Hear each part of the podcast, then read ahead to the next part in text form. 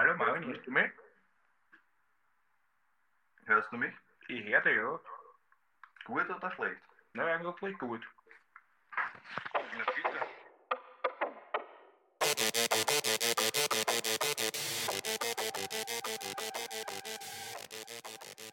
Yo, yo, yo und herzlich willkommen zur 36. Folge von Mord ist dir Hobby.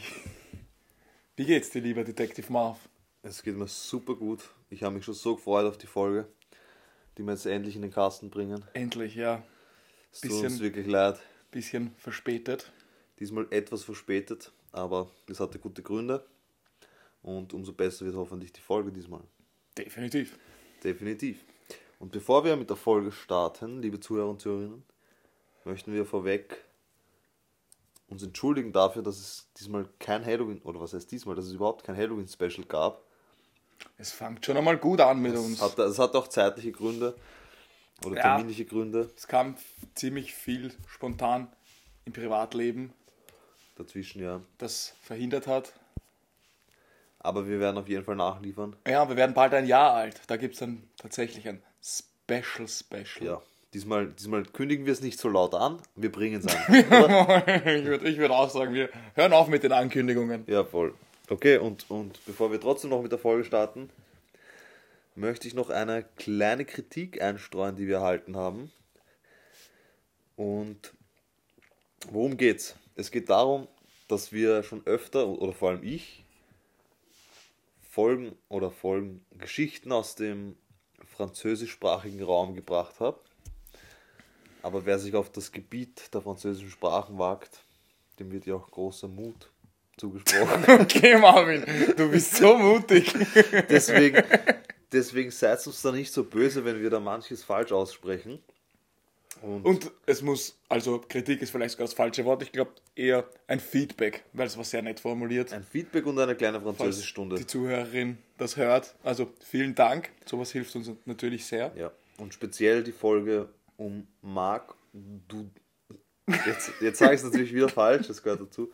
Also falsch ausgesprochen, so wie wir es, glaube ich, immer gesagt haben, ist Marc Dutreux. Marc Dutroux ist richtig. Er heißt Marc Dutroux. Bei einer anderen Schreibweise wäre es Marc Dutroux. Aber das ist natürlich so falsch, wie wir das gesagt haben. Und es heißt doch nicht Chil, es heißt nicht Childere oder Gildere, sondern es heißt Childere. Das waren ein paar unserer ersten Folgen. Das heißt, das ist nur Richtig.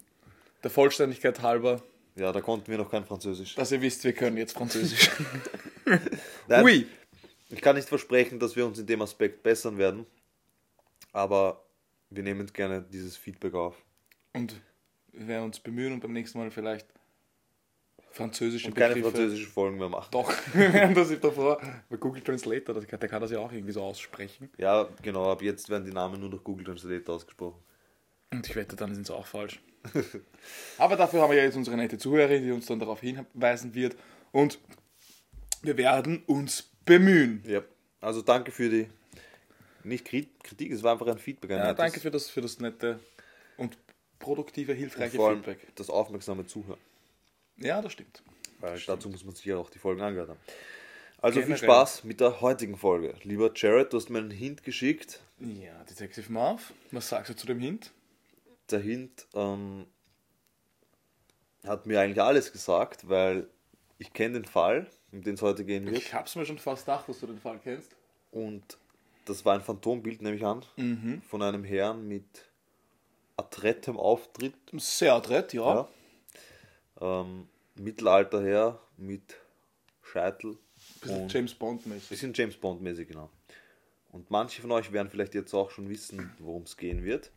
Aber ich übergebe dir die Bühne. Vielen Dank, Detective Muff. Viele, die werden es dann auch schon im Titel gelesen haben. Das heißt, das ist so ein Fall, kennt man entweder oder man kennt ihn nicht. Wenn man ihn kennt, wird man gleich durch den Namen draufkommen und wissen, worum es heute geht. Wir sprechen heute nämlich über DB Cooper. Und du kennst den Fall schon komplett sogar, glaube ich, diesmal. Ich kenne den Fall komplett. Ich werde wahrscheinlich jetzt die Details nicht mehr wissen, deswegen wird manches vielleicht oder auch in deiner Recherche manches aufgefallen sein, was mir neu ist. Aber Also ich finde, das ist auf jeden Fall trotzdem so ein Fall, ist einer der spannendsten Fälle überhaupt. Ja, den, den, das ist ein Fall auf jeden Fall, den man besprochen haben muss, weil ich finde ihn auch, also er fasziniert mich jedes Mal aufs Neue. Es wird nicht brutal und grausam, wie man es von uns vielleicht sonst gewohnt ist, aber dennoch, du weißt ja, ich mag es mysteriös. Also es wird wieder sehr mysteriös, lässt natürlich dann auch wieder viel Spielraum für Spekulationen oder wildeste Theorien, was da passiert ist.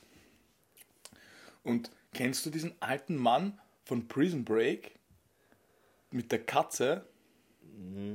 Kommt in den ersten drei, ich habe nur die ersten Ja, drei ja, der kommt, der kommt gleich am Anfang vor. Also er soll dann quasi auch mit ausbrechen. Was mit ihm passiert, spoilere ich jetzt nicht. Aber grundsätzlich bei Prison Break geht es ja darum, dass sie ein Vermögen suchen, was draußen irgendwo noch vergraben ist. Okay. Und das ist das Geld von diesem alten Mann im Gefängnis mit der Katze. Und der soll DB Cooper sein. Also das ist DB Cooper. Ach so, okay, das Genau. war so die Vorlage. Genau, das, das war quasi die Vorlage. Und er, erst, also die Geschichte von Prison Break ist, glaube ich, nicht echt, aber dieser Teil der Geschichte ist sogar tatsächlich einmal passiert. Und darüber reden wir heute. Also über DB Cooper. Genau, über DB Cooper, über den echten DB Cooper. Ich glaube nicht, dass der von Prison Break der echte war. Aber wer weiß. Ja, Am 24. November 1971 steigt ein Mann, auf dessen Papieren der Name Dan Cooper steht, um 16.35 Uhr in die Boeing 727 der Fluggesellschaft Northwest Orient Airlines, Flug Nummer 305. Flug geht, also es handelt sich, es spielt sich alles in den USA ab und der Flug mit 36 Passagieren und sechs Crewmitgliedern geht von Portland, Oregon nach Seattle. Okay. Noch ein interessantes Detail. Man kennt den Mann jetzt überall als DB Cooper und so wurde, so- also so wurde sogar nach ihm gefahndet. Eigentlich heißt er aber, oder hat sich Dan Cooper genannt. Sprich, wie kommt man auf DB Cooper? Wie kommt man auf DB Cooper? Seitdem einfach irgendwann einmal eine Zeitung sich verschrieben und DB Cooper, den DB Cooper genannt. Das war so eine große und renommierte Zeitung, dass es dann einfach alle übernommen haben. Echt? Ja. Okay, arg. Dan Cooper trägt einen Anzug, darüber einen Regenmantel, Slipper, eine Krawatte, schwarze Sonnenbrille und wirkt sehr gepflegt und auch so wie du vorhin gesagt hast, adrett. Also Ja. einfach ein cool Dude. Sitzt im Flugzeug, bestellt sich einen Whisky und raucht sich eine Zigarette an. Da, so mal, also 1971, Ach so, ja, man, man, man durfte im Flugzeug noch rauchen. ja, voll. Das ist auch krass, ja. Schon. Über das wundert man sich heute noch. Wir haben das nicht mehr miterleben dürfen. Na, ich glaube Flugzeug, Einkaufszentren und, und Gebäude und so, das haben wir schon noch miterlebt. Ich glaube sogar im Krankenhaus durfte man sich klein war noch rauchen. Aber Flugzeug ist schon ein bisschen sehr hart. ist- ja, ist Flugzeug schon ist, wirklich hart, vor allem Da kann man nicht aus. als, als Nichtraucher. Ja. Weil uns, uns zwei wird es wahrscheinlich nicht zu stören, aber als, als Nichtraucher sitzt du im, im Flugzeug und ist einfach alles verqualmt. Ja, Das würde mich aber auch als Raucher stören. Ja, das stimmt.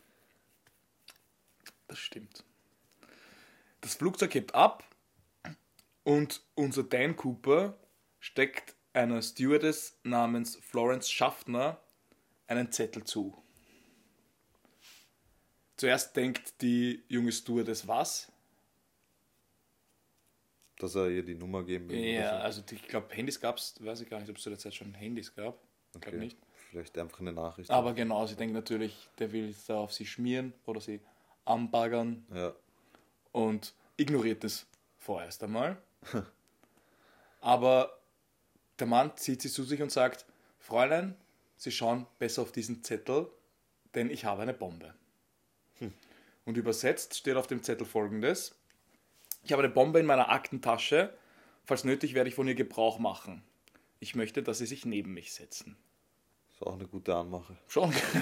Also bis jetzt kann es ja eigentlich noch als mehr oder weniger schlechte Anmache durchgehen, ja.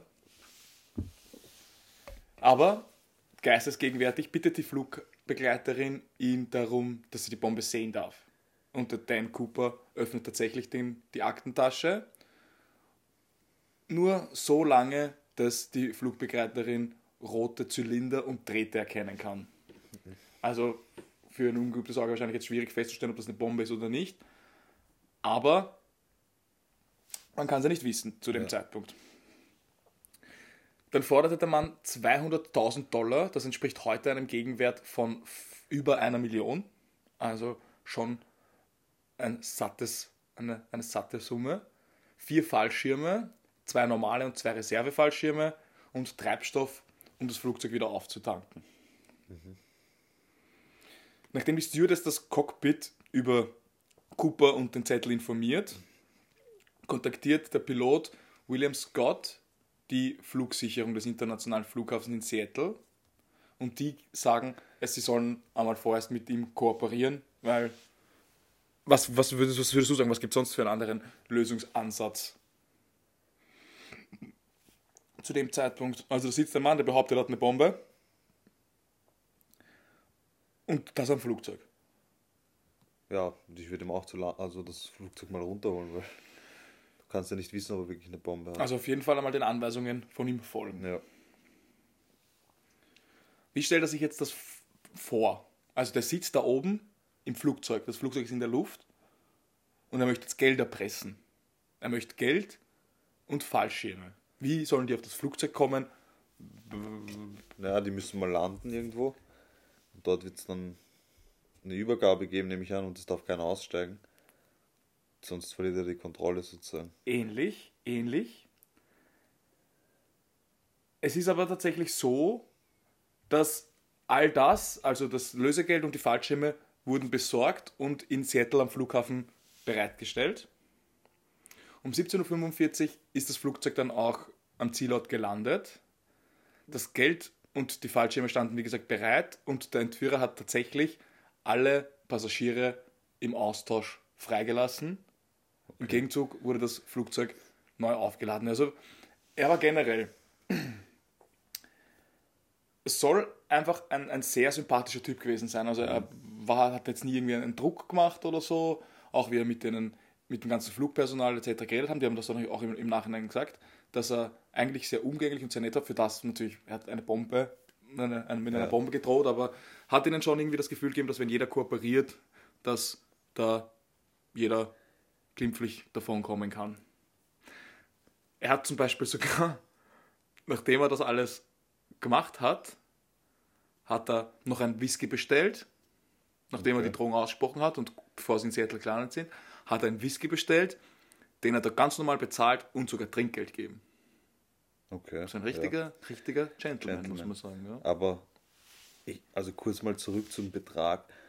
Ich finde halt 200.000 Dollar um auf uns umgerechnet eine Million ist, finde ich jetzt für die Art und Weise, wie er sich das Ganze erkauft sozusagen, finde ich das schon wenig irgendwie. Das ist die Frage. Ich habe mir das ein paar Mal auch gedacht. Man muss aber halt wirklich im Hinterkopf behalten, Inflation etc. diese 200.000 sind nicht mehr die 200.000. Ja, das ist eine Million, so. Das wäre wirklich tatsächlich über eine Million. Und man muss halt auch im Hinterkopf behalten, wie schnell kann eine Regierung einen Betrag besorgen und den dann auch wirklich zur Verfügung stellen. Weißt du, was ich meine? Weil mal- wir werden auch noch später dazu kommen, der war schon ziemlich gewieft und vielleicht war das halt genau die Menge, wo er weiß, Das geht schnell Das- und das das ist geht zu verschmerzen sozusagen. unkompliziert und Ja, damit kann er dann schlussendlich auch durchkommen. ja, ja. Okay. Aber es ist auf jeden Fall ein, ein sehr guter Punkt, weil wenn ich das schon mache, das habe ich mir halt gedacht. könnte ich auch komplett übertreiben. Das ist auf jeden Fall ein sehr wichtiger Punkt, aber es gibt auch die Theorie, dass er einfach gewusst hat, das kann die Regierung auf jeden Fall bereitstellen, ohne großartig jetzt noch, ich weiß nicht, wie es sonst wäre, aber dass du da vielleicht noch irgendwie das von weiter oben genehmigen lassen musst. Ich habe keine ja, Ahnung, schon, dass sich das halt ein, ein bisschen weiter hinauszieht. Ja. Jetzt ist also nur noch Cooper und die Crew an Bord. Und jetzt kommt der Moment, wo er der Crew seinen Plan erzählt. Also die Boeing soll mit dem Ziel Mexico City südost, südöstlich fliegen. Bei ausgefahrenem Fahrwerk sollte der Pilot die Landeklappen auf 15 Grad so langsam wie möglich senken. Das heißt, dass sie circa 185 km/h fliegen und höchstens circa 3 Kilometer, also 10.000 Fuß, statt einer normalen Höhe von circa 25.000 bis 37 Fuß, das sind knapp 10 Kilometer. Ja. Also 7 Kilometer niedriger als sonst. Und was macht er dann?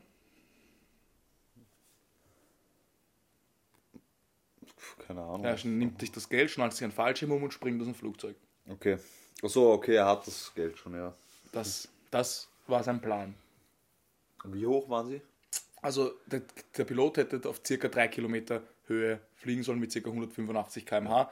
Dann die Landeklappe öffnen, la, ja, Landeklappe öffnen und er Springt halt aus dem fliegenden Flugzeug. Das heißt, er weiß wahrscheinlich, wie man Fallschirm springt. Wäre wahrscheinlich vom Vorteil. Naja, ja. also entweder hat er das trainiert oder hat er eine militärische Ausbildung. Das ist ein sehr, sehr guter Punkt. Was sagst du mal bis jetzt zu dem Plan, zur Durchführung bis jetzt? Wie kommt man auf sowas? Also, muss sagen, es ist ja alles sehr reibungslos und schnell irgendwie und glatt gelaufen für ihn, weil erstens einmal ist er ziemlich cool geblieben dabei und zweitens hat das gut funktioniert, dass sie ihm das Geld bringen und dann einfach die Geiseln, dass, dass sie praktisch nicht einen Zugriff versuchen, Mhm. ja, nachdem die Geiseln das stimmt, das stimmt. Er hatte natürlich 36 Geiseln, dann auch noch die, die Crew an Bord. Ja. Aber bis jetzt eigentlich, muss man echt sagen, also bis jetzt eigentlich alles nach Plan. Absolut, ja. gelaufen, soweit. Jetzt kommt aber der erste kleine, der erste kleine Dämpfer in seinem Plan. Der erfahrene Co-Pilot hat Cooper nämlich darüber informiert, dass unter den Bedingungen, die gerade vorherrschen, sie nur rund 1600 Kilometer weit fliegen können. Und das wird sich nicht ausgehen bis nach Mexico City. Das heißt, die haben sich dann wirklich zusammengesetzt und überlegt, na, was machen wir jetzt, wie tun wir? Und haben dann entschieden, dass sie einen Zwischenstopp in Reno, das ist in Nevada, Okay. einlegen. Und dort wieder auftanken, oder wie? Genau, oder das war zumindest jetzt einmal der Plan. Dort machen wir mal einen Zwischenstopp. Ja. Dazu kommt es aber gar nicht, denn um 19.40 Uhr zwang er die Cockpit-Besatzung erneut abzuheben, vorerst einmal eben Richtung Reno, Nevada. Gegen 20 Uhr zeigte eine Warnleuchte im Cockpit an, dass Cooper den Mechanismus zum Ausfahren des, der Gangway heißt es, also das ist quasi eine Ladeklappe, so unten im, im Flugzeug. Und das ist auch, dazu werden wir später auch noch kommen, das gab es nur bei diesem speziellen Modell. Also wir kommen dann später noch drauf, aber ich glaube, jeder kann sich das vorstellen. Das Flugzeug fliegt einfach und hinten aus dem Passagierraum kann man eine Ladeklappe öffnen. ja. So wie bei Batman am Anfang. Tatsächlich, ja. Es hat ein bisschen was von Batman oder Fast and the Furious oder sowas. Ja. Und die Crew bemerkt natürlich dann einen immensen Druckabfall. Offenbar hat jemand die Hecktüre geöffnet. Daraufhin sprang Cooper mit dem Geld von der hinteren Treppe des Flugzeugs ab. Das FBI geht davon aus, dass der Absprung um 20.30 Uhr war, weil das Flugzeug genau zu diesem Zeitpunkt eine komische Aufwärtsbewegung gemacht hat. Und zu diesem Zeitpunkt flog die Boeing gerade bei einem ziemlichen Sturm und Regen über den Südwesten des Bundesstaates Washington. Okay, also noch relativ weit nördlich, weit weg von Mexico City. Genau. Und eben auf dem Weg nach Reno eigentlich. Und was sagst du, was glaubst du? Haben die den tatsächlich einfach mit dem Flugzeug einmal wieder wegfliegen lassen? Weil der war ja eigentlich schon am Boden und da waren ja überall Behörden, Polizei etc., die eben Ja, noch nicht zugegriffen haben haben. sie ihn wegfliegen lassen. Naja, verfolgt wurde er von F-106 Kampfflugzeugen, Okay.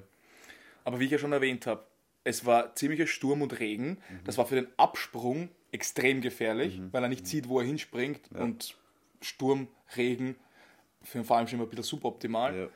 Für das, dass er nicht gesehen wird, aber wieder ideal, weil die Kampfflugzeuge haben ihn dann tatsächlich aus den Ohren, Augen, aus den Ohren verloren. Ist in Ordnung auch, ja. aus den Ohren auch, aus den Augen verloren. Das heißt, die haben ihn dann tatsächlich nicht gefunden. Hat er das jetzt, war das jetzt ein Zufall, der ihn in die Karten gespielt hat? Weil bis zum Mhm. jetzigen Zeitpunkt wissen wir ja schon, was der alles bis jetzt gemacht hat und der wird wahrscheinlich nicht komplett dumm sein. Ich kann mir vorstellen, dass er alle in die, in die Falle locken wollte, mit seinen Angaben, Mexico City etc. Und schon genau wusste, dass das nicht. Dass Du meinst, dass er davor schon wusste, dass sich das bis, bis Genau. Mexico City nicht ausgehen und wird dass er und er vielleicht sowieso einen anderen wusste, Plan wie hat. das Wetter wird. Das, das Ich kann mir nicht vorstellen, dass jemand sowas plant und dann das Wetter nicht mit berücksichtigt. Das ist nämlich ein wichtiger Punkt. Wie gesagt, für ihn ist es für einen Absprung saugefährlich, aber wenn er ein erfahrener Fallschirmpilot ist, ich weiß nicht, das Risiko oder halbwegs einschätzen kann, ist es halt in der Hinsicht, dass die Kampfflugzeuge ihn einfach nicht mehr sehen, orten können und auch nicht sehen, wo der hinspringt, wo Wichtiger, der ja. landet. Dafür ist es wieder dann immens wichtig. Oder ja. er hat einfach improvisiert und hat sich nicht erwartet, dass er wirklich mit Kampfflugzeugen verfolgt wird. Und dann halt auf die Karte Wetter also Und das dann genau. Ja, ja. Schwierig, das Wetter hätte er jetzt in dem Fall eh nicht mehr ändern können, aber es hat ihn auf jeden Fall sehr in die Karten gespielt. Das Flugzeug landete mit der ausgeklappten Landeklappe gegen 22.15 Uhr auf dem Flughafen von Reno. Die Landezone, also wo er vermutlich gelandet sein soll, wurde zunächst auf Clark County und Cowitz County im Südwesten des Bundesstaats Washington in der Nähe des Lewis River lokalisiert. Also dort ist man davon ausgegangen, dass er gelandet sein muss. Trotz mehrfacher umfangreicher Suchaktionen, auch von Privatpersonen, wurde aber in diesem Umkreis, den man sich dort gesetzt hat, nie eine Spur gefunden. Also die haben dann einen, einen gewissen Radius gesetzt, haben gesagt, dort irgendwo muss er gelandet sein. Und da haben wirklich tausende Leute dieses Gebiet durchkämmt und man hat keine Spur gefunden. Mysteriös. Das ist mysteriös. Dort, wo er angeblich gelandet ist, haben die Amis dann natürlich ein, ein, ein riesen Geschäft draus gemacht. Das heißt, dort kannst du dir heute Merchandise von ihm kaufen, klar, ja. DB Cooper Label, Okay. Tassen, der ganze Schmäh. Und es ist echt relativ beliebt bei Touristen sogar, muss man sagen. Also, er wird wahrscheinlich mehr geliebt als gehasst für die Aktion. Ja. Weil das es ist halt, ich meine, natürlich hat er mit einer Bombe gedroht und natürlich bleiben da Leute traumatisiert wahrscheinlich zurück. Das ist wahrscheinlich auch für die Leute nicht einfach, aber trotzdem haben seine unter Anführungszeichen Opfer, also gerade die Stewardess und Flugbegleiter, ihm nie wirklich was Schlechtes nachgeredet. Und auch in der Bevölkerung wurde er so wie ein, ein also. Also nicht Robin Hood, aber ja, so ein scha charmanter Gauner ein, ein Verbrechen mit Mit Charme. mit Charme, ja, und, und nicht so, also für das, was er rausgeholt hat dabei, mit nicht so krassen Opfern. Ja. Also schon, natürlich, das, das möchten wir gar nicht absprechen, dass man davon ein, ein Trauma davon, das war natürlich noch immer eine Flugzeugentführung, Ja. aber der hat das da charmant, der einen Stewardess gesagt, wer weiß, ob das alle Passagiere überhaupt richtig mitbekommen Am haben. Ende schreiben die Sieger die Geschichte und er ist ja eigentlich der Sieger in der Geschichte. Eigentlich schon, der darf nur keine Geschichte schreiben. ja. wird's kritisch. Der Entführer hatte aber auch, was ich jetzt vorhin schon kurz gesagt habe, gewisse Kenntnisse. Alleine zum Beispiel, dass die Boeing 727 für eine Zivilmaschine ein eben dieses seltsame Ausstattungsmerkmal hat, und zwar diese Hecktür oder dieses, diese, Ja. diese Ladeklappe.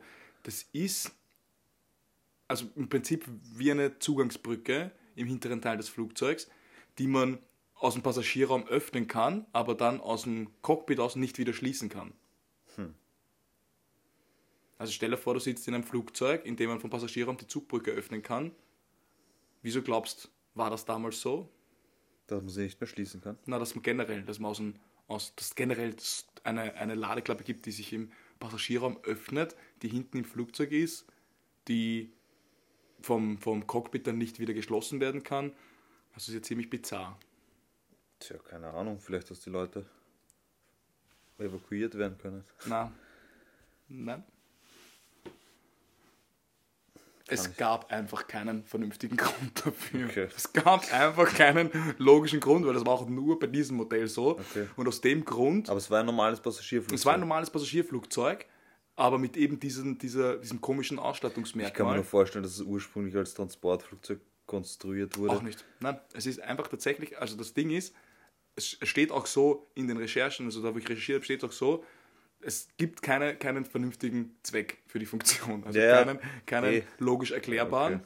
Und deswegen war das der zivilen Bes Besatzung des, des, vom Flugzeug gar nicht bekannt. Also die haben das gar nicht gewusst. Das haben nur Aber er wusste es ja, ja. das haben, aber in Wirklichkeit hätten das nur ein paar Spezialisten von der CIA wissen können. Okay, also jetzt, jetzt kommt das halt ins Spiel, dass er halt vielleicht ein Spion war. Natürlich. Das, der, der, der Spion kommt immer. Der Ja, Spion kommt eh, natürlich eh, eh. immer. Ich meine, er schaut ja raus wie ein Spion. Oder wie schauen Spione schon aus? So wie 007 halt, oder? natürlich, ja. Daniel Craig. Okay. Naja, er schaut eigentlich nicht aus wie Daniel Craig, sondern wie, wie hat der alte geheißen? Nicht Sean Connery, sondern Ich hätte es eh Sean Connery gesagt. der davor, wurscht. Dazu in einer anderen Folge. Die Anweisungen des Entführers bezüglich des Flugs nach Reno sprechen dafür, dass er sich mit Flugzeugtechnik auskannte.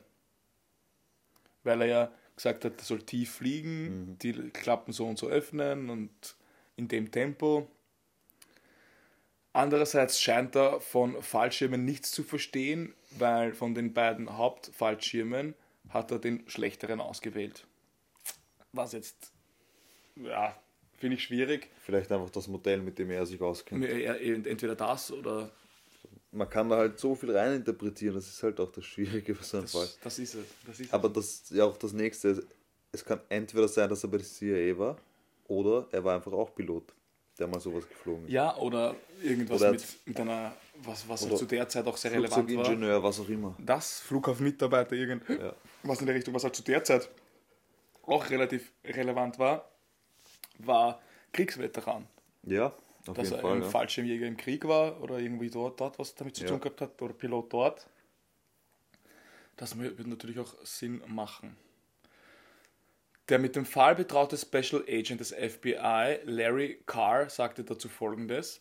Wir dachten ursprünglich, dass Cooper ein erfahrener Springer gewesen sei, vielleicht sogar ein Fallschirmjäger. Nach einigen Jahren kamen wir zu dem Schluss, dass das einfach nicht stimmte. Kein erfahrener Fallschirmspringer würde bei pechschwarzer Nacht im Regen mit Gegenwind, und der Gegenwind waren, waren ca. 320 km/h, bekleidet mit einem Trenchcoat und Straßenschuhen, das muss man auch noch wieder dazu sagen, mit einem Fallschirm über einem unbekannten Gebiet abspringen. Das ist einfach zu riskant. Er hatte auch übersehen, dass sein Reisefallschirm oder sein Reservefallschirm, Entschuldigung, nur für Transportzwecke gedacht war und zugenäht war. Ein Umstand, den erfahrene Fallschirmspringer nicht oder der, der einem erfahrenen Fallschirmspringer nicht entgangen wäre. Hm, ja. Puh. Finde ich jetzt in Anbetracht dessen, dass er zumindest aus dem Flugzeug geschafft hat und man keine Leiche entdeckt hat, auch wieder schwierig. Er hat zwar vielleicht einen schlechteren Fallschirm genommen, aber für ihn dürfte es gereicht haben. ja, wie gesagt, das ist schon der schlechtere Fallschirm. Hauptsache er bringt mich runter, oder? Eben. Eben. Also ich muss sagen, dass halt an der ganzen Aktion der Fallschirmsprung das Ausschlaggebende für mich ist, wo er, wo er die Erfahrung mitbringen muss. Ja, auf jeden Fall. Weil du kannst halt sowas nicht planen und du denken, ja, ich war früher, weiß ich nicht, habe Flugzeuge repariert. Ich weiß, dass es da eine Landeklappe gibt, Ladeklappe gibt. Ich springe einfach mal raus. Weißt du, was ich meine? Also ich glaube, das Um und Auf bei der Planung von so einem Coup ist schon der Fallschirmsprung. Gerade weil das der riskanteste Teil ist. Eben, eben. Und im Endeffekt machst du es ja nur schon, schon fürs Geld. Und natürlich hat er in, in einer Art und Weise der ja generell sein Leben riskiert, alleine wenn sie ihn erwischt hätten oder sowas. Aber trotzdem glaube ich, mit weniger Erfahrung wirst du den, den Sprung wahrscheinlich nicht wagen. Nein, das glaube ich auch nicht. Also da musst du schon sehr, sehr Nerven aus Draht sein haben. Sagt man das so?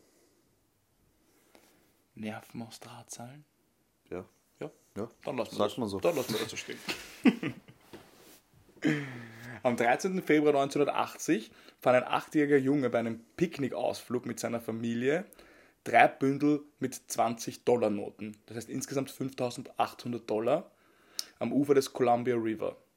acht Kilometer nordwestlich des amerikanischen Vancouver im US-Staat Washington neben.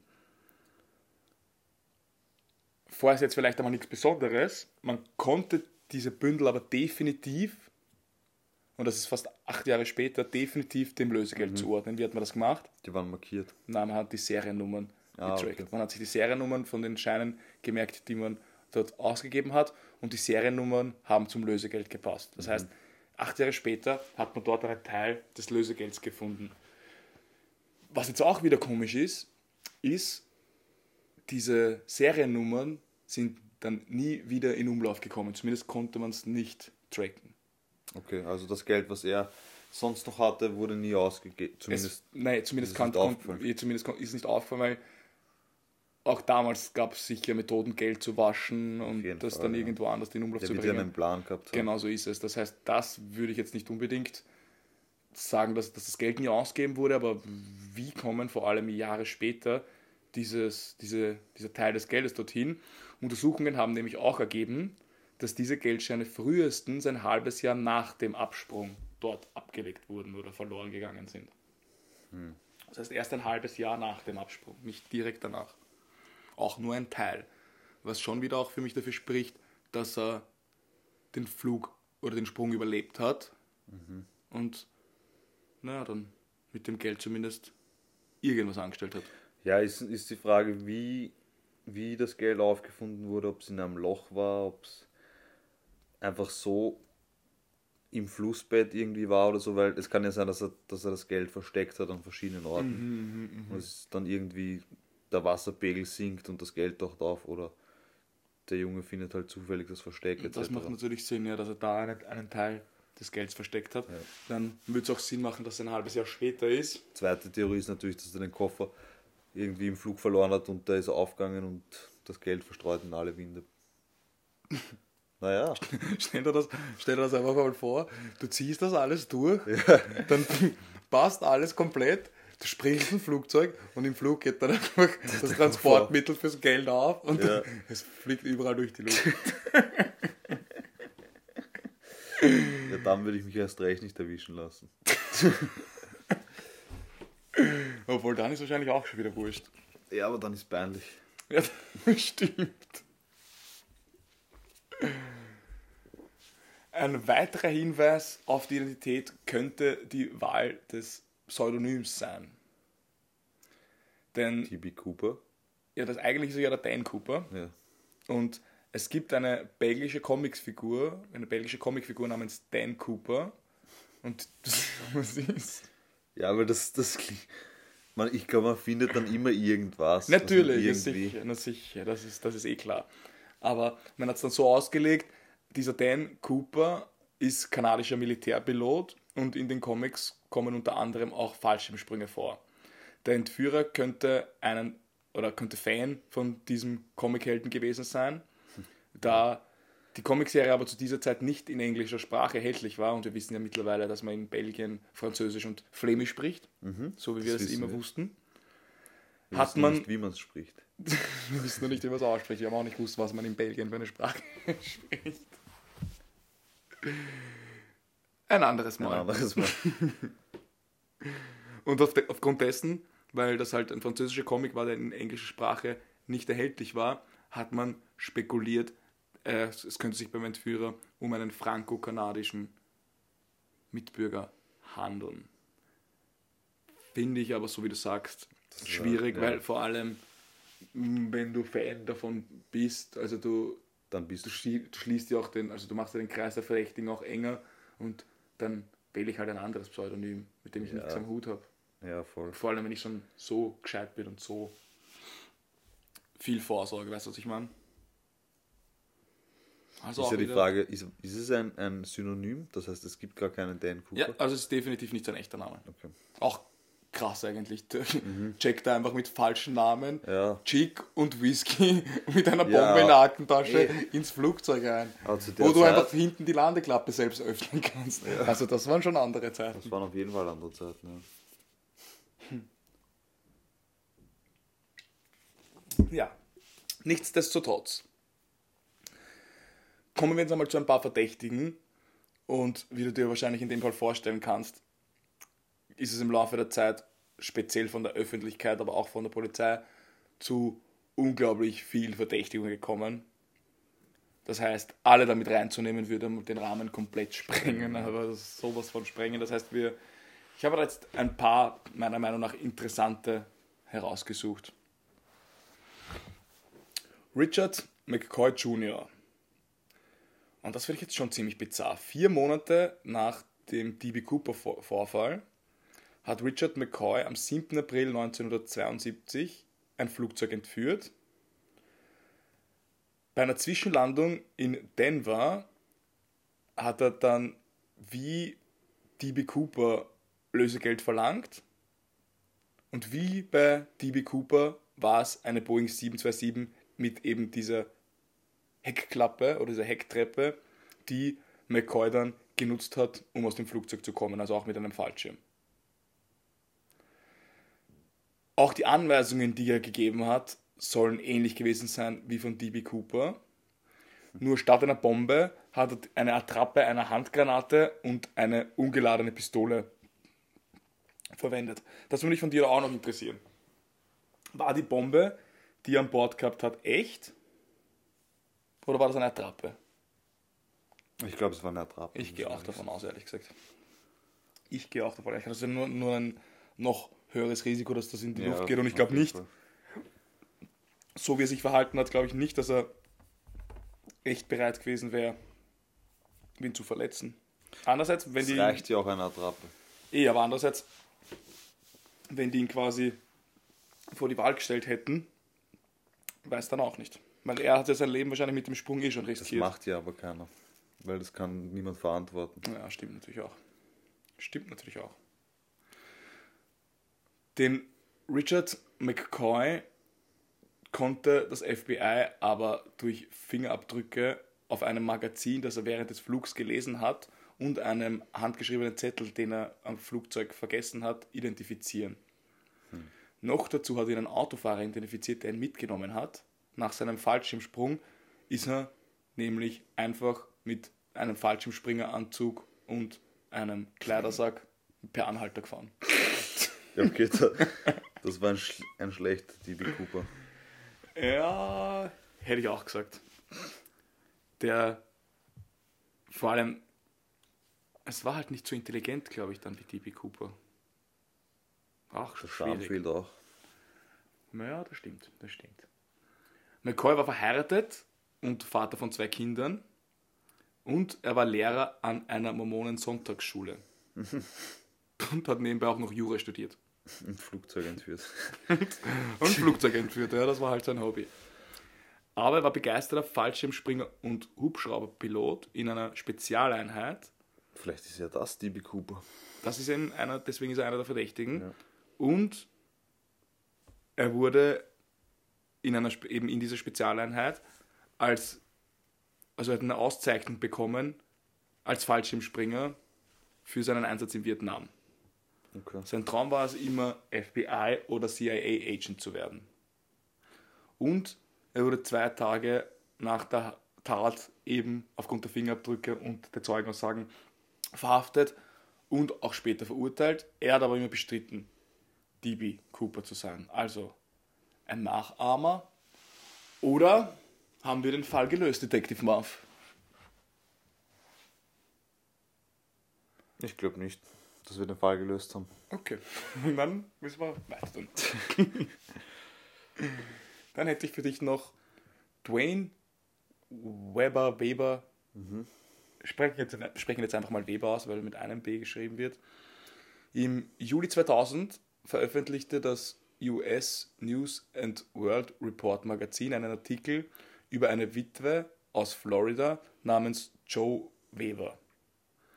Und sie hat behauptet, dass ihr verstorbener Mann, Dwayne Weber, vor seinem Tod im Jahr 1985 ihr gegenüber gestanden hat, dass er Dan Cooper ist. Sie hat daraufhin Verdacht geschöpft und begonnen, seine Vergangenheit zu überprüfen. Dwayne Weber hatte im Zweiten Weltkrieg in der Armee gedient und später in einem Gefängnis in der Nähe des Flughafens in Portland gearbeitet. Ah, okay. Sie hat sich auch daran erinnert, dass ihr Mann einst einen Albtraum gehabt hat und im Schlaf davon gesprochen hat, dass er aus einem fahrenden, aus einem fahrenden Flugzeug, aus einem fliegenden Flugzeug springt und dass er Angst hat, Fingerabdrücke auf der Hecktreppe zu hinterlassen. Also das hat er in seinem, Ra in seinem Traum anscheinend von sich Okay. gegeben. Naja. In seinen Unterlagen habe sie auch einmal ein altes Flugticket mit dem Kürzel eben von genau diesem Flug gefunden. Also Richtung Seattle Airport. Ja. Und zudem gab sie an, dass ihr Mann kurz vor seinem Tod gesagt hat, dass die Knieverletzung, die er die ganze Zeit hat, von einem Sprung aus einem Flugzeug stammt. FBI-Agent Ralph Himmelsbach, das war der Vorsitzende der, Untersuchungskommission des Falls, hat erklärt, dass Dwayne Weber einer der Hauptverdächtigen sei. Man hat dann aber später eine Krawatte aus dem Flugzeug, die er nämlich hinterlassen hat, per DNA-Vergleich, also man hat DNA-Proben genommen von dem Dwayne Weber und von der Krawatte und dadurch konnte er als Täter ausgeschlossen werden. Was sagst du dazu? Ja gut, das haben sie ja geklärt. Also, Naja, aber DNA-Vergleich gerade zu der Zeit, wer sagt, dass die DNA auf der Krawatte unbedingt von DB Cooper ist? Also das halte ich für ein schwaches Ausschlusskriterium, ehrlich gesagt. mm, Also du, der ist aus dem Flugzeug gesprungen und der, der hat jetzt eine Knieverletzung. Das muss ja, das muss ja unser DB Cooper sein. Ich, also allein die Sache mit dem Traum ist schon so, so abgefuckt. Ich glaube kein Wort. Also du glaubst nicht, dass er genau im Traum sagt, dass er Angst hat, aus dem Flugzeug zu springen und Fingerabdrücke auf der Heckklappe Da- zu hinterlassen? Das, Das ist der glaub zu, ich weit hergeholt. Ja. Mir ehrlich gesagt auch ein bisschen. das glaube ich auch. Aber sie hat ja, also vor dem Tod hat er seiner Frau ja gesagt, dass er Dan Cooper ist. Ja, aber nicht DB Cooper. Erstens und zweitens, ähm, der DNA-Abgleich ist schon eine Methode, mit der man, mit der man Verdächtige ausschließen kann. Das schon, aber ich glaube trotzdem, erstens, eher schwierig, weil für die Polizei war es natürlich ein gefundenes Fressen. Die wollten den natürlich nicht damit durchkommen lassen. Das heißt, die hätten natürlich auch einfach sagen können, ja voll stimmt, das war er. Eben. Also warum sollten sie das? Also wenn sie sich da nicht so sicher sind, das stimmt schon, ja, das stimmt schon. Schwierig. Wir kommen noch zu einem sehr interessanten Verdächtigen. Der war es nicht, ich sag's gleich. Aber ich muss ihn auf jeden Fall reinnehmen. ja. Ich habe es schon gelesen, deswegen schmunzle ich. Wow. Hör auf, in meine Notizen zu schauen. Ja, die leuchten so hell. Du leuchtest auch so hell. Na dann verrat uns gleich, lieber Detective Marv. Der Name des, des nächsten Verdächtigen ist John List. John List. Ein Name, den du eigentlich schon aus Folge 34 kennen solltest. Das heißt, für alle, die nicht wissen, wer Ja. John List ist, hört euch die Folge 34 an. Dann kannst du uns jetzt sicher auch sagen, was John List im Jahr 1971, also im Jahr, wo das passiert ist, verbrochen hat. Seine Familie ermordet. Genau, er hat tatsächlich seine ganze Familie ermordet und die Morde fanden direkt vor der Flugzeugentführung statt. Lists Alter, seine Gesichtszüge und sein Körperbau haben auf den mysteriösen Flugzeugentführer gepasst. Seine Schulden haben genau der damaligen Beute entsprochen, weil der, hat, der war ja hochverschuldet. Aus dem Gefängnis heraus hat er jedoch bis zu seinem Tod hartnäckig bestritten, dass er Cooper ist. Und so hat das, Verdächti äh, das, das FBI ihn dann auch aus dem Kreis der Verdächtigen ausgeschlossen. Ja. Ich halte es auch für relativ sehr wild. Also, Das ist Bullshit. ja, Da holt man's, das salopp formuliert, Detective Marv, aber ja, ich glaube fast Ich glaube, es gibt genug Zeitgenossen, die man dann irgendwie mit irgendwas in Verbindung bringen kann. Das stimmt schon, halt es hat halt von der, von der Zeit halbwegs passt und dann wäre das natürlich ein gefundenes Fressen, wenn die den John List Aber erstens schnappen. einmal schaut er ganz anders aus als der am Phantombild. Finde ich. Naja, Na schon. naja, der junge John List. Den jungen John Lees kennen wir nicht, aber Nee, oh ja, gibt es auch Fotos. gibt es auch Fotos. Mhm. Okay. Und da haben, wir haben schon eine gewisse Ähnlichkeit, muss Schon? ich sagen. Ja, muss Aber ich glaube tatsächlich nicht, dass sagen. er so ein charmantes Auftreten hatte, weil er war ja eher als Eigenbrötler bekannt. Das stimmt, das stimmt. Ich glaube generell, dass. Also, der hat seine ganze Familie ermordet, dann ist er eine Weile gut damit davon gekommen. Ich will jetzt nicht zu viel vom Fall spoilern. Und dann auch noch so eine Aktion abziehen. Also, das wäre viel für ein Leben. Hm, ja. Ja, naja. Findest du nicht? ich finde es ganz okay. Normaler Donnerstagabend.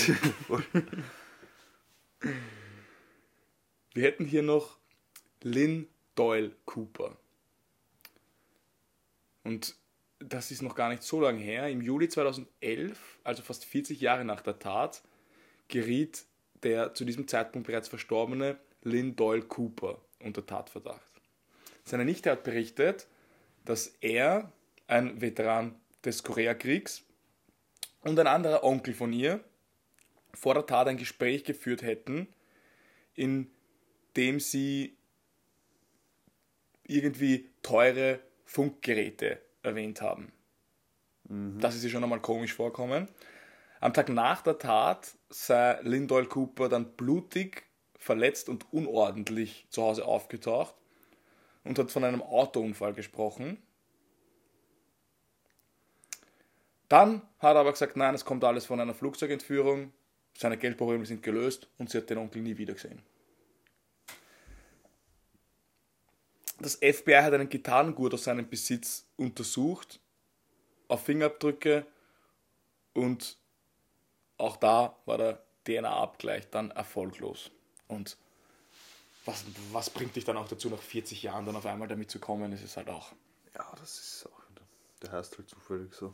schwierig. Das heißt, wir haben da, naja, er heißt nicht nur so, er hat auch, er ist auch einen Tag nach dem Absturz blutig und verletzt nach Hause gekommen und hat von einem Flugzeugabsturz geredet. Und das fällt dann nicht dann 40 Jahre später ein. Das meine ich ja. Und das muss sie dann, dann auch die Nichte. noch erzählen. Schwierig, schwierig. Aber ja, ich kann jetzt, glaube ich, schon einmal vorwegnehmen, dass der Fall bis heute nicht geklärt werden konnte.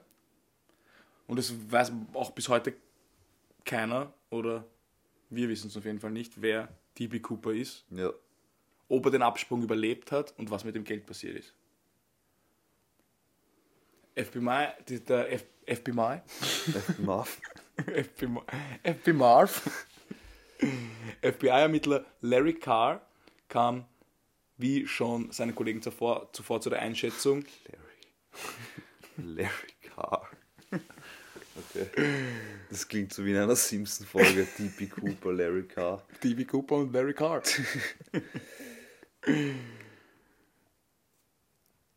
ja, Ja. jetzt hast du mich aus dem Konzept. Also FBI-Ermittler Larry Carr.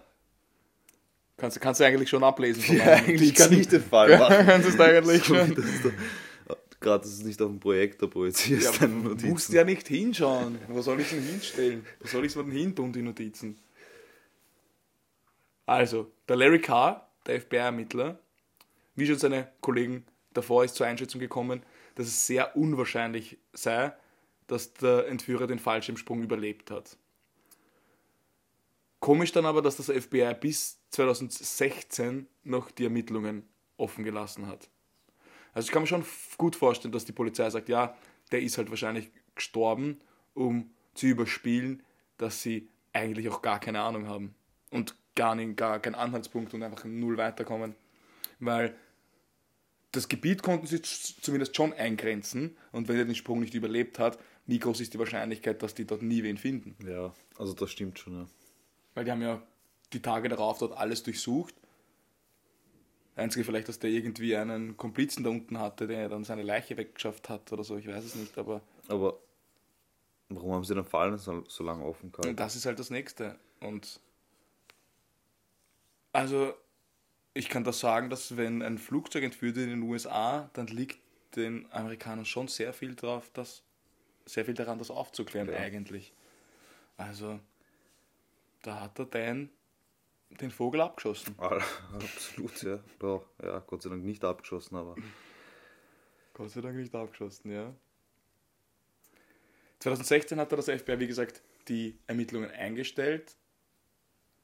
Und die gesamten Akten liegen jetzt im Hauptquartier in Washington. Ein Teil davon, ein Großteil davon, wurde aber 1992 im Internet veröffentlicht. Das heißt, es gibt insgesamt tausende Seiten in 53 Dokumentordnern und ein Großteil davon wurde im Internet veröffentlicht. Das ist also für uns alle Darauf resultieren ja deine Recherchen. zugänglich. Nehme ich mal an, oder? Selbstverständlich, natürlich. Deswegen auch die Verspätung diesmal. Ich, ich musste mir die ganzen 1000 Seiten durchlesen. Und deswegen weiß ich jetzt auch, wer DB Cooper ist. Ich bin schon gespannt. Das erfährt ihr in der nächsten Folge. Du kannst also vorstellen, wie viele tausende Theorien es zu der Identität gibt. Vielleicht ist es ja wirklich der alte Mann von Prison Break. Ja, es ist nicht auszuschließen. Das ist auf jeden Fall nicht auszuschließen. Das ist auf jeden Fall klar, ja. Warum würden sie ihn sonst DB Cooper nennen? Eben. Macht keinen Sinn. Heißt aber nicht DB Cooper, oder? In der Serie. Na, aber sie. Irgendwann, Katze. irgendwann kommt er dann zu ihm, wie seine Katze heißt. Ja. Irgendwann kommt er dann zu ihm hin und sagt so, ich weiß, du bist DB Cooper. Dann lacht er so verschmitzt. Wirklich, oder was? Ja, ja, und das Ding ist, er, also erst das Geld, das sie draußen suchen, dann, das ist von ihm und das ist eigentlich diese DB Cooper Beute. Okay, krass. Ja. Also, das habe ich nicht gewusst, dass es so genauso. Mhm. Okay.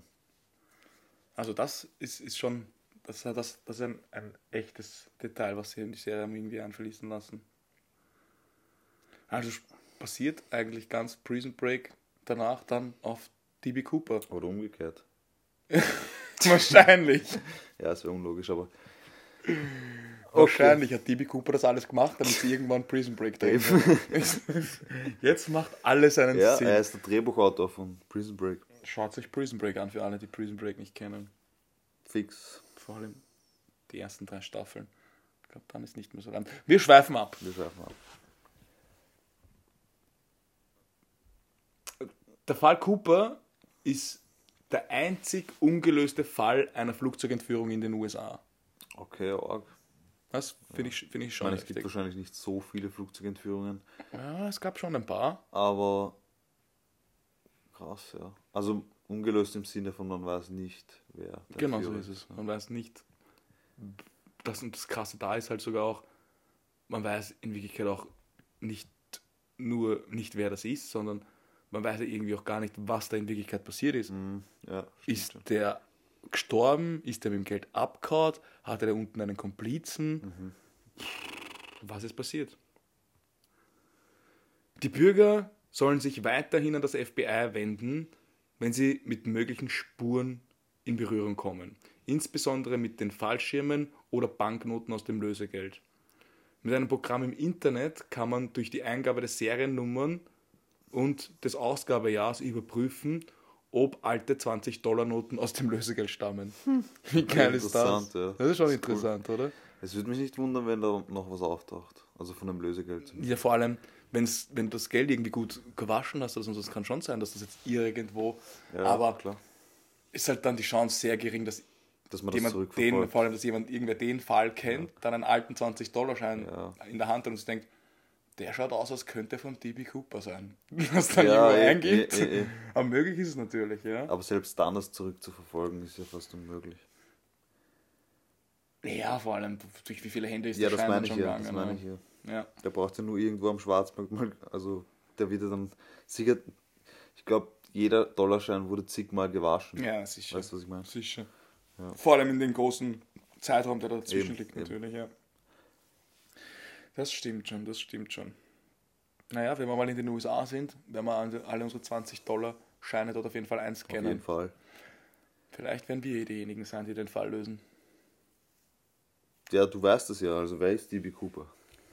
Wie gesagt, das Also erfahrt ihr in der nächsten Folge. Stimmt, stimmt, stimmt. Aber ich weiß, wer Larry Carr ist. Ich weiß auch, wer der Larry ist. Du nämlich. Bin Larry Carr und du bist die Na, was ist dein Fazit? Was glaubst du, was da passiert ist? Mein Fazit ist erstens einmal, was ist er für eine coole Sau. Außer dass, man, außer, dass er jetzt die, die Stewardessen da mit, mit reinzogen hat und die Crew, die da vielleicht ein bisschen einen, einen Schaden davontragen. Aber ansonsten finde ich ihn einfach urkrass faszinierend, den Typen. Noch dazu muss der Ei aus Stahl haben. Aber ich glaube, Und Ich ich mein, nur dich kurz, die- ja, kurz ja. sagen, ich glaube tatsächlich, muss ich ehrlich gesagt sagen, weil die die Leiche nicht gefunden haben, glaube ich tatsächlich, dass der das irgendwie überlebt hat, das Geld gewaschen hat und sich dann ein schönes Leben gemacht hat. Ja, ich glaube das nämlich auch. Ich glaube das auch. Aber ich bin mir auch sicher, wenn der Fall so ausgegangen wäre, dass man ihn zwei Tage später findet, dann wäre er jetzt nicht so. Dann wird es keinen interessieren. Dann wird es keinen so Ja, interessieren. safe, Und dann wäre auch nicht so eine coole Socke. Ne, das stimmt. Das stimmt. Also natürlich. das tragt natürlich zu dem Mythos bei. Ja klar, also das, das muss man, muss man halt, das muss man natürlich ihm lassen, dass er da einfach mit dem Anzug reinmarschiert, auf Kohle und mit seinen Slippern dann bei Regen und Sturm mit 200.000 Dollar bepackt aus dem Flugzeug springt. Ist, ist das jetzt schon eine Hausnummer? Das ist ein Hausnummer. Das ist schon eine Hausnummer. Krasser Typ. Krass, ja, auf jeden Fall. Krasser Typ. 200.000 Dollar trotzdem zu wenig, finde ich. Ja, wie gesagt, schon über eine Million, Unter wenn man 10 es Millionen heute umrechnet, aber du machst das auch nicht für 10 Millionen. 10 Millionen? Uns nicht einmal aus dem Flugzeug springen. Ja, ich würde was anderes machen, aber Was willst du machen? naja, es muss zumindest so viel Geld sein, dass, dass ich jahrelang davon leben kann und eine Million ist schon knapp bemessen mit den ganzen Fluchtmitteln etc. Ihr neues Leben aufbauen. Also ich glaube schon, dass es knapp bemessen ist. Ja, aber wie gesagt, ist halt auch dann vielleicht eine Summe, die, Es muss sich Also halt auszahlen, das will ich damit sagen. das verstehe ich, das verstehe ich, aber mit, Das wäre dann mit dessen einer Million in das- Scheinen wird es einmal erstens schwierig aus dem Flugzeug zu springen, es wird schwieriger, das zu beschaffen, es wird schwieriger, das zu waschen. Vielleicht war er halt einfach ein bescheidener. bescheidener Typ, der sich wirklich gesagt Ja, hat, ja, ich sein. möchte in meiner Holzhütte irgendwo in den Bergen den Rest meines Lebens verbringen, möchte meine Ruhe haben. Dafür starte ich einmal so einen Coup. Coop, ja. Coup. Ja, auf jeden Fall. Muss man ihm lassen. Und hat dann ausgesagt. Ja, ist natürlich schwierig, ja. Schwierig. Was, was ist dein Fazit, Detective Marv? Was ist dein schlussendliches Fazit? Mein Fazit ist, dass erstens mal der Fall verdammt interessant ist. Das finde ich nämlich auch. Nicht nur, weil man nicht weiß, wer er ist oder wo er ist, sondern auch, weil es halt, das ist halt irgendwie so, wenn man mit True Crime anfängt, das kennen halt irgendwie auch viele, weil es jetzt kein Mordfall oder so per se ist, aber es ist halt so ein Mysterium. Ja, und es ist auch ein, ein Fall, finde ich, so für, für jedermann. Also auch jemand, der mit Blut oder mit so. Wir haben ja auch viel grausame Ja, Gewalt und so genau, der mit, sowas vielleicht nicht viel am Hut hat. Das ist ein kinderfreundlicher Fall Ja, fast. voll. So für die True Crime Einsteiger. Voll. Für die True Crime Einsteiger oder für die True Crime unter 18-Jährigen. Genau.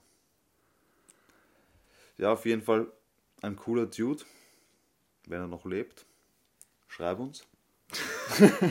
Wenn du noch lebst und diesen Podcast hörst, Dan Cooper, melde dich, wir werden dich nicht verraten. Ich nicht ver Nein, würdest du ihn verraten, wenn er uns schreibt? Ja. Ich auch nicht. Niemals. Eben, wir würden dann einfach so eine geheime Chat-Dings mit ihm haben. Okay, wir gehen jetzt wirklich von der Situation aus, dass er uns schreibt. Ja, wir gehen von der Situation aus. Also, Dan, Wir hätten dann eine Fernbeziehung zu DB Cooper. voll, der unseren Fall auf Deutsch hört und jedes Wort versteht. DB Cooper versteht er. Write us on Instagram, DBC. Oder? Jetzt yeah, alles verstanden. thanks. Na gut, wir werden euch auf dem Laufenden halten. Aber wir müssen ihm noch sagen, wo er uns schreiben soll, nämlich auf. Modesihobby.podcast auf Instagram. Richtig. Aber er kann uns auch eine E-Mail schreiben. You could also write us an E-Mail.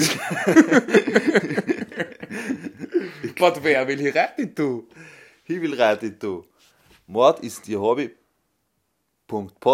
at gmail.com. Das war jetzt aber, das war jetzt aber haarscharf. Ich habe sogar dort und nicht Punkt gesagt. Boah, das, Der muss uns jetzt, schreiben. jetzt, jetzt muss er uns schreiben. Ja. Also, liebe Zuhörerinnen und Zuhörer, verratet uns vielleicht diesmal wieder eure Theorien. Was glaubt ihr? Hat er den Sprung überlebt? Hat er noch dann was gehabt von der Kohle? Ist er an dem Sprung gestorben? An den Folgen vom Sprung? Was denkt ihr? Wir werden euch auf jede, also wir werden den DB Cooper nicht verraten, wenn er sich bei uns meldet, aber wir werden euch auf jeden Fall auf dem Laufenden halten, ob er uns tatsächlich geschrieben hat. Vielleicht können wir nächste Woche schon, oder ja, nächste Woche diesmal, weil wir ein bisschen spät dran sind.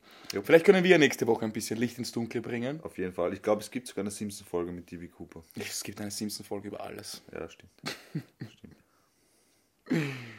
Also, Detective Marv, hast du noch was beizutragen? Nichts Wertvolles. Nichts Wertvolles. Nichts Wertvolles. ja, Schluss für heute. Dann würde ich sagen, Schluss für heute. Vielen Dank fürs Zuhören, lieber Detective Marv. Ja. Vielen Dank fürs Zuhören, liebe Zuhörerinnen und Zuhörer. Vielen Dank für den Fall, lieber Larry Carr. Also. Larry. Lassen wir einfach Larry. Okay, passt. Dann Okay. bin ich auch jetzt der Larry. Und bis nächste Woche, wenn ich wieder dran bin, Genau, das ist mal wirklich nächste Woche, weil Jupp. die Folge diesmal pünktlich erscheinen wird. auf jeden Fall viel Spaß mit der Folge und Schöne Woche. Bis dann. Peace.